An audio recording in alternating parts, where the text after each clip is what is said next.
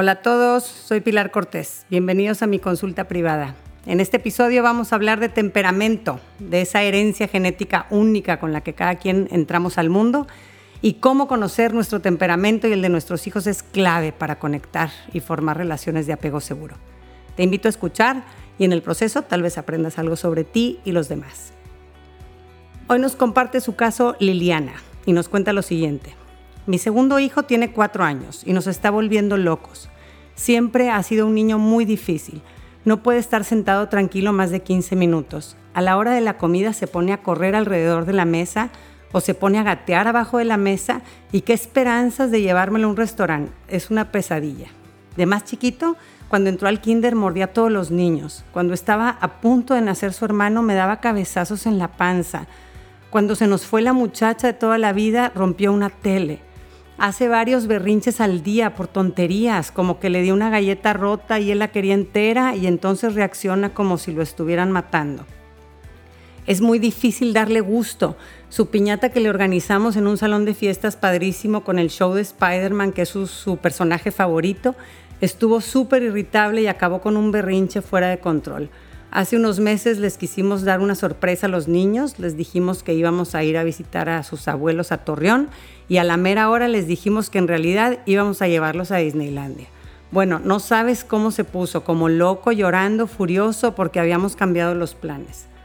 En su clase de soccer eh, es difícil que siga las instrucciones, tiende a distraerse entre ejercicios, no le gusta ir a probar clases nuevas, eh, al decirle, preparándolo para alguna clase o actividad nueva, siempre dice no gracias, no quiero, y como quiera lo llevamos y empieza a hacer berrinche y a aislarse. La semana pasada le pegué y ahí es en donde decidí escribirte. Siento que ya llegué a mi límite. Mi hijo estuvo pegándome varias veces y fuerte mientras yo jugaba un juego de mesa con su hermano mayor y él no nos dejaba jugar.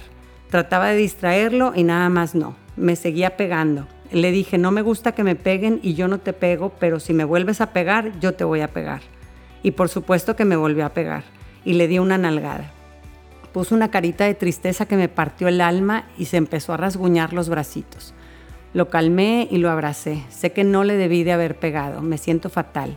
Ya no podemos con él. Me duele mucho verlo así. Lo amo. Quiero verlo feliz y realizado. ¿Qué estamos haciendo mal?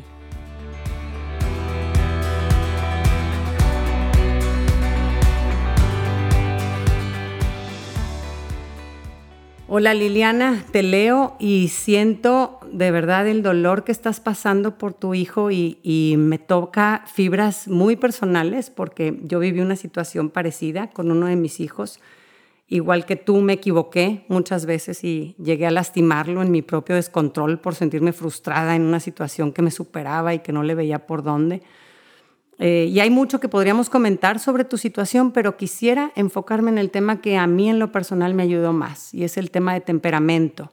Con temperamento nos referimos a los rasgos genéticos que determinan cómo reaccionamos al mundo. No quiere decir que estamos programados para ser de una forma determinada o que nuestra carga genética nos define, eh, porque no hay nada más falso que eso, pero eh, sabemos que sí es un factor que influye, ¿no? El contexto familiar, la cultura y otras experiencias van moldeando eh, a la persona, pero es producto de esta danza entre lo que naturalmente traemos en nuestro ADN y la influencia del contexto, ¿no? O sea, tu hijo nació eh, con algo escrito en él, no es una hoja en blanco, todos tenemos una composición genética específica que al ir interactuando con el entorno vamos formando nuestra personalidad. Entonces, eh, eh, es temperamento más entorno igual a personalidad. Y de aquí quisiera eh, explicarles un poquito que hay sobre estudios, que ya hay ahora muchísimo este, sobre tema de temperamento, más o menos desde los mil, 1950, los esposos psiquiatras Stella Chess y Alexander Thomas empezaron un estudio longitudinal de los niños que fue revolucionario. En ese entonces se creía que eh, los papás y principalmente la mamá era la responsable absoluta del comportamiento de sus hijos. Y con este estudio, eh, estos psiquiatras se dieron cuenta de que ciertos comportamientos retadores de los niños no siempre se debían a que sus papás fueran educadores incompetentes y, y, que por otro lado había niños que fluían en total armonía y que no coincidía con que tuvieran papás ejemplares ni mucho menos. Entonces, Chess y Thomas siguieron a este grupo de niños hasta la edad adulta y ellos definieron nueve, características del temperamento variables. ¿no? Todas son normales, eh, eh, pero se manifiestan desde la infancia y son constantes hasta la edad adulta. Eh, en este estudio lo han replicado muchas veces con, en diferentes poblaciones y tienen, hay algunas diferencias en el uso de ciertos términos, pero para no hacernos bolas, yo me voy a basar en los términos usados por Chess y Thomas. Y son los siguientes. ¿no? Voy a ir mencionando y explicando una por una de las diferentes características temperamentales o estos nueve rasgos de temperamento que hemos descubierto que son genéticos. Y voy a empezar con la sensibilidad. Número uno, primer rasgo de temperamento, porque esta característica es la más rica y compleja, creo yo. Eh, la sensibilidad se refiere a qué tanto percibimos y nos vemos impactados emocionalmente por estímulos del exterior. Y esto es genético. Aquí intervienen los cinco sentidos, eh, la vista, el olfato, el tacto, el oído, el gusto. Y también la sensibilidad se refiere al impacto emocional en temas sociales, que tanto me afectan los sentimientos de otros, las imágenes violentas, que tanto me estresan las peleas entre mis papás, los gritos. Y aquí hay infinidad de variaciones que pueden darse. ¿no? Una de las personas más reconocidas en el tema de sensibilidad es la doctora Elaine Aron. Su trabajo nos ha dado mucha luz para entender esta característica genética tan compleja. Eh, mis dos hijos, por ejemplo, califican como altamente sensibles en la escala de la doctora Aaron, pero son súper diferentes en cómo se manifiesta su alta sensibilidad en cada uno. Cuando eran más chiquitos, uno llegaba llorando súper dramáticamente porque se había pegado y le dolía su rodilla, y el otro cuando se pegaba llegaba con toda la pierna sangrando, caminando súper campante, emocionado porque había escalado bien alto el árbol. Este, la sensibilidad al dolor físico eh, es, es evidente que está muy presente en uno y en el otro muy poco. Eh, uno es súper sensible a los olores y, la vista, lo cual ha sido un problemón para el tema de la comida, no, aguanta muchos eh, olores ves como hasta se le mueve así la cabeza para atrás cuando los percibe.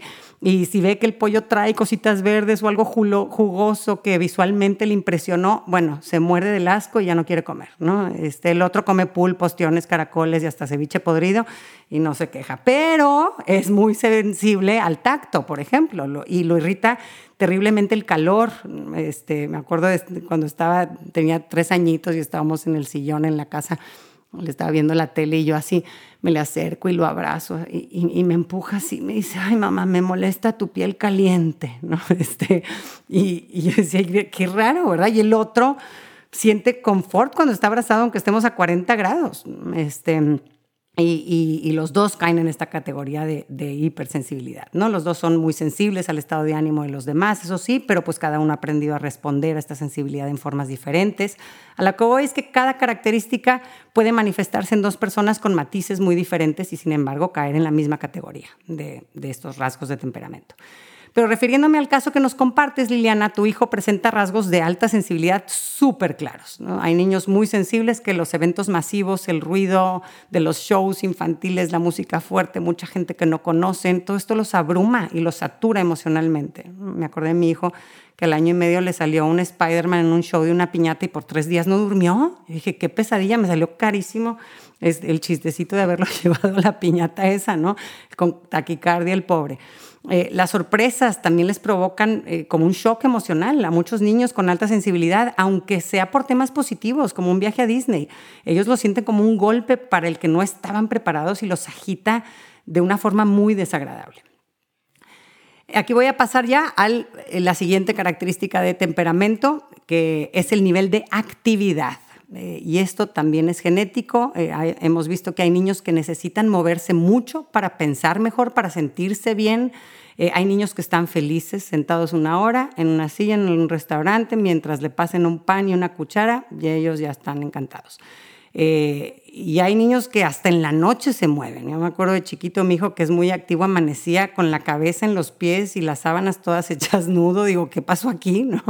Este, generalmente los niños que, que etiquetan como bien portados en el kinder, pues son niños con un bajo nivel de actividad. No es que sean bien portados, es que pues no hay gran mérito en quedarte sentado cuando ni tienes ganas de, pararte, ¿no? Este, un niño con un nivel alto de actividad en un sistema escolar tradicional en donde se espera que el alumno sea este receptor pasivo que, este, que no hace mucho, pues este, un niño activo se muere en un contexto así o, acaba matando a todos, ¿no?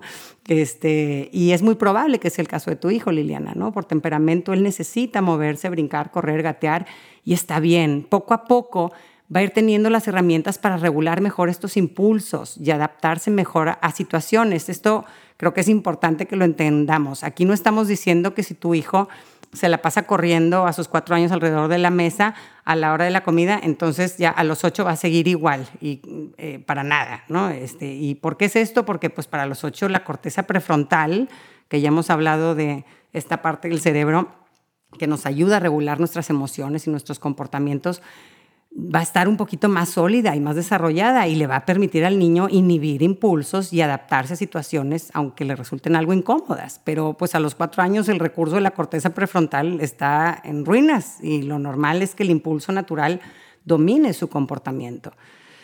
Rasgo temperamental número tres, intensidad en sus reacciones. El poder o la energía con la que reacciona un niño ante situaciones positivas o negativas. ¿no? Esto que dices, Liliana, es que parece que lo están matando. ¿no? Eso es intensidad en sus reacciones. ¿no? Hay niños que ante un estímulo positivo simplemente sonríen y otros parece que se sacaron la lotería y es el mismo estímulo, pero recibido por temperamentos diferentes.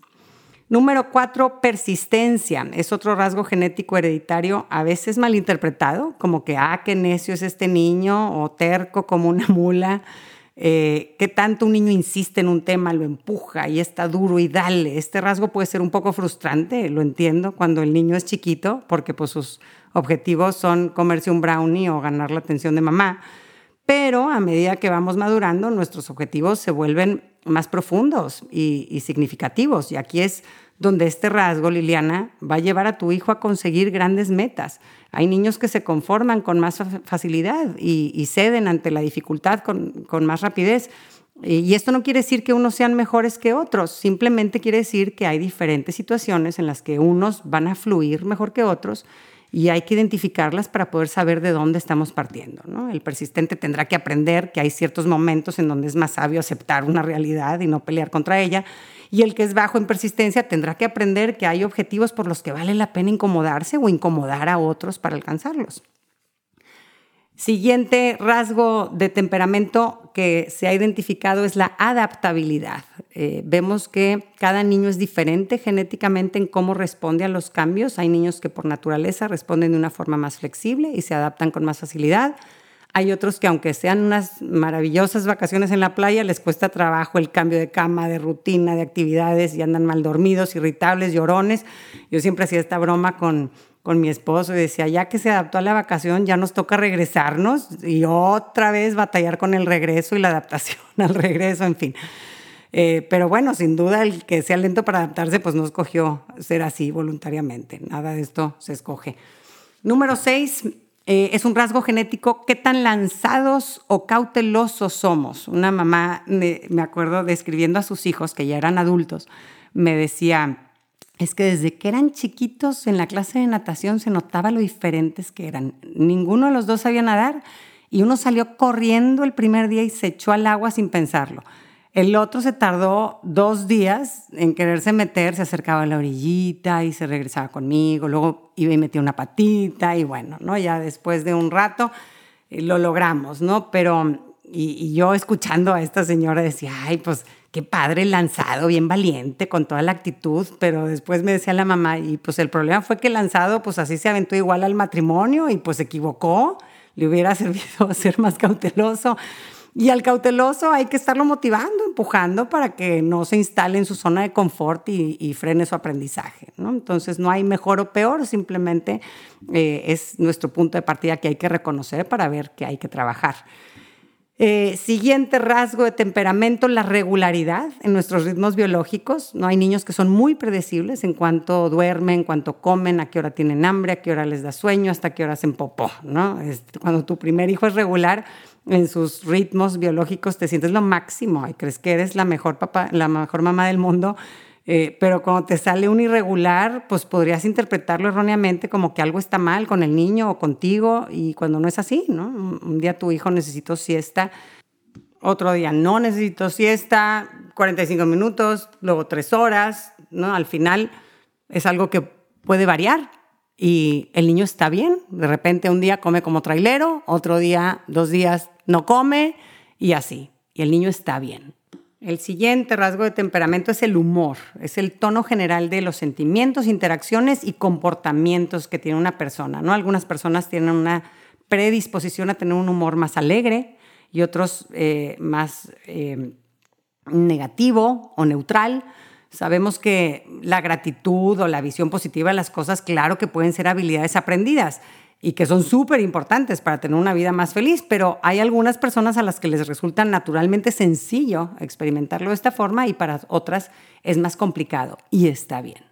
Y por último, el último rasgo de temperamento es distracción y se refiere a la facilidad con la que podemos distraernos o por el contrario mantener nuestra atención fija en algo concreto bloqueando otros estímulos. Eh, y podríamos pensar que, pues, que no tiene beneficios el tener alta distracción, pero cuando se trata, por ejemplo, de regular emociones, los niños que se distraen con más facilidad pueden salir de un berrinche más rápido, desviando su atención hacia otras cosas diferentes a la, a la que los está frustrando. Eh, mira el pajarito que está volando ahí arriba, mira, tiene un nidito y ahí va, ya, se le olvidó el berrinche, ¿no? En cambio, al enfocado, pues no lo sacas tan fácil de su berrinche con el pajarito y el nidito, ¿no? Ahora, aquí viene la parte más interesante y que en tu caso, Liliana, te va a hacer mucho sentido. De estos nueve rasgos que acabamos de mencionar, hay una mezcla que resulta ser la más compleja de manejar durante la infancia y es la siguiente. Niños muy sensibles, muy activos, muy persistentes, intenso en sus reacciones y lentos para adaptarse a los cambios. Esta es la mezcla bomba los comportamientos normales en un niño con estos rasgos de temperamento es que sean obstinados, se enojan fácilmente, son retadores, luchan por el poder, tienen más necesidad de control, muchos berrinches. Me acuerdo de un día contándole a mi esposo de mi día y le decía, es que hoy hizo ocho berrinches, nuestro hijo, ocho. O sea, casi que ni alcanzamos a hacer nada más porque pasábamos de un drama a otro, muy mal día. Y, y a veces sentía que tenía que cuidar mil cosas y tratarlo con pinzas, era muy, muy agotador, ¿no? Y, más cuando en mi caso yo misma soy altamente sensible. Entonces, la tristeza o el enojo de mi niño me llegaba hasta la médula de los huesos.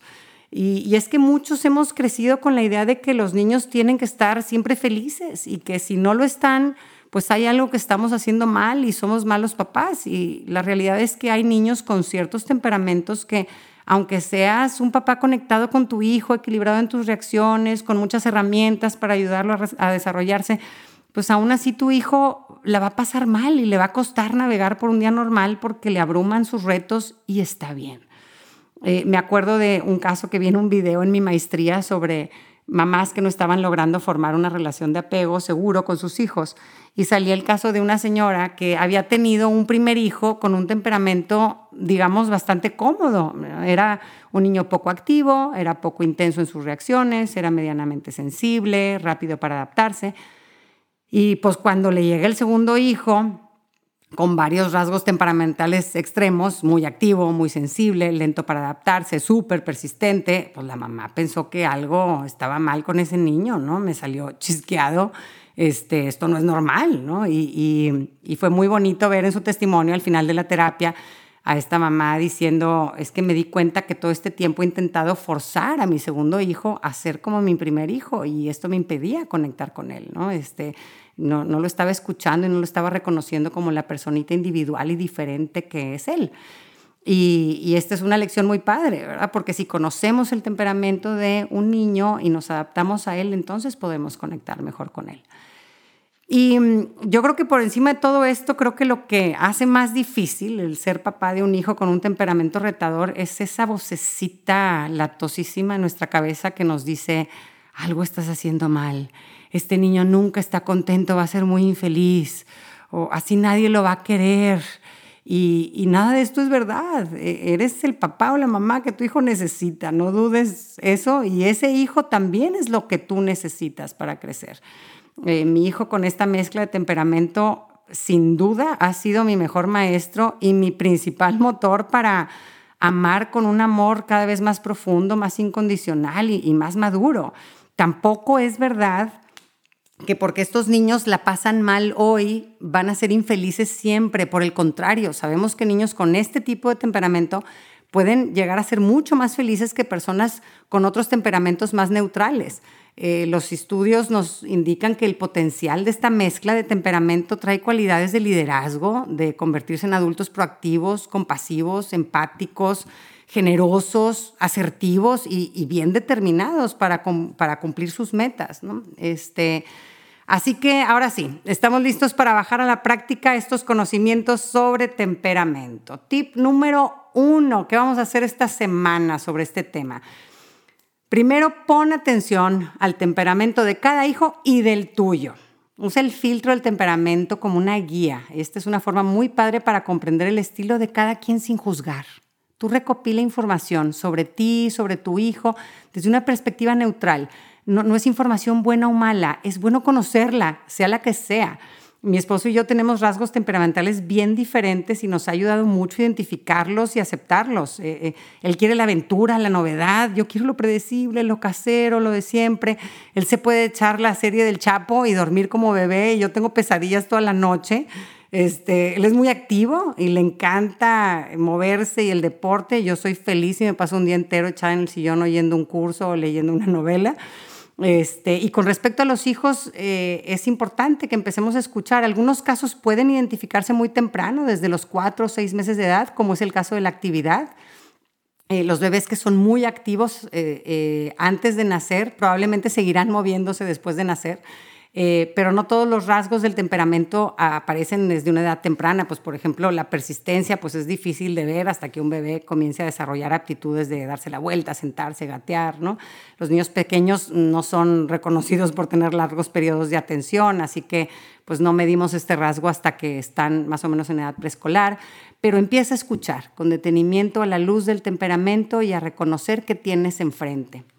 Tip número dos, infórmate, lee sobre niños altamente sensibles. Eh, te recomiendo la página hsperson.com, HS de Highly Sensitive, hsperson.com de la doctora Elaine Aaron, que antes mencioné. Ahí viene un test rápido para darte una idea si tú o tu hijo son altamente sensibles. El libro, el libro más reconocido sobre este tema se llama The Highly Sensitive Child y lo encuentras también en español. Se llama El don de la sensibilidad en la infancia. Es un libro precioso también de la doctora Aaron. Tip 3, regálale a tu hijo tardes en la naturaleza, donde tenga espacio para relajarse y sacar toda la energía que tiene adentro. Eh, la solución para estos niños muy activos no, no, son las clases estructuradas. Ah, es muy activo, entonces lo voy a llevar a ocho clases toda la tarde. Al contrario, estos niños de voluntad firme reaccionan fatal eh, a que les estén dando órdenes y diciendo qué hacer todo el tiempo. Si le gusta el fútbol, llévatelo con un balón a un lugar con porterías y que él juegue libremente. Tip número cuatro, hablen de las emociones y repasen estrategias para recuperar la calma cuando nos sentimos desbordados o fuera de control. Les recomiendo mucho unas tarjetitas muy padres que a nosotros nos han servido mucho, las hemos usado mucho aquí en la casa. Se llaman Self-Calming Cards o tarjetas para calmarse. Las encuentran en Amazon este, y son tarjetitas que nos dan ideas de qué podemos hacer. Eh, tanto nosotros como nuestros hijos cuando nos sentimos abrumados. Este, puede ayudar juntos también preparar un espacio especial en su cuarto que llamen el lugar tranquilo o un eh, cool down spot, ¿no? en donde eh, el niño pueda retirarse cuando necesite calmarse, un trapetito suave, peluches, cojines, cuentos, ¿no? o sea, que, que empiece a identificar que hay formas de de buscar eh, lugares de confort o situaciones de confort que los ayuden a tranquilizarse. Tip número 5, intenta estructurar ambientes predecibles a tu hijo, anticiparle los cambios, evitar sorpresas. Me acuerdo de uno de mis hijos cuando iba a cumplir años, él quería eh, que su festejo solo viniera la familia, si acaso dos amiguitos, y decía, y quiero saber qué me van a dar de regalo. Y decía, pues ¿cómo? Si vamos a arruinar la sorpresa. Y decía, no quiero sorpresas. ¿no? Este, entonces, todo bien predecible, bien repasado. El niño ya sabía qué iba a pasar, a qué horas, cómo, y, muy cuidadito todo el ambiente. ¿no? Ahorita ya no le importa, obviamente, ¿no? O sea, creo que quedó claro que estos son, eh, eh, después se va volviendo más flexible este rasgo de temperamento con, a medida que el niño va madurando. Eh, número seis, y por último, cuida de ti. Ser mamá de un hijo con un temperamento difícil es súper agotador y necesitas espacios para recargar pilas. A veces se confunde el autocuidado con desaparecerte toda la tarde haciendo compras compulsivas o desvelarte hasta las 3 de la mañana tomando alcohol. Eso no, no es autocuidado. El autocuidado es autodisciplina para hacer actividades que nos hacen bien. Tener una red de apoyo con gente que te llene de energía positiva, haz ejercicio, aunque sean 15 minutos diarios. Sé que es una etapa cuando tienes niños chiquitos que sientes que no tienes tiempo para nada, pero si te das cuenta son actividades de 15 minutos, 10 minutos, que es importante que te las des este, date tiempo para meditar, come comida saludable, eh, pícate con una buena novela que te despeje, que te transporte a otros lugares y realidades, aunque sea esos 5 o 10 minutitos diarios. Muchas gracias por escucharme. Espero que este episodio te ayude a trabajar con los rasgos genéticos que tiene tu hijo, en vez de pelear contra ellos. Que no te desgastes más pensando que no debería de ser tan sensible, que no debería moverse tanto, que no debería estar de malas. Vamos a aceptar lo que es y vamos a reconocer la realidad con la que nos toca trabajar. Y sabemos por estudios que cuando manejamos adecuadamente los rasgos extremos a una edad temprana, hace que sea más probable que estos rasgos disminuyan con el tiempo. Eh, así que ten esperanza de que tu hijo va a madurar a su paso, haciendo un recorrido diferente a la mayoría tal vez, pero va a madurar. Un abrazo a todos.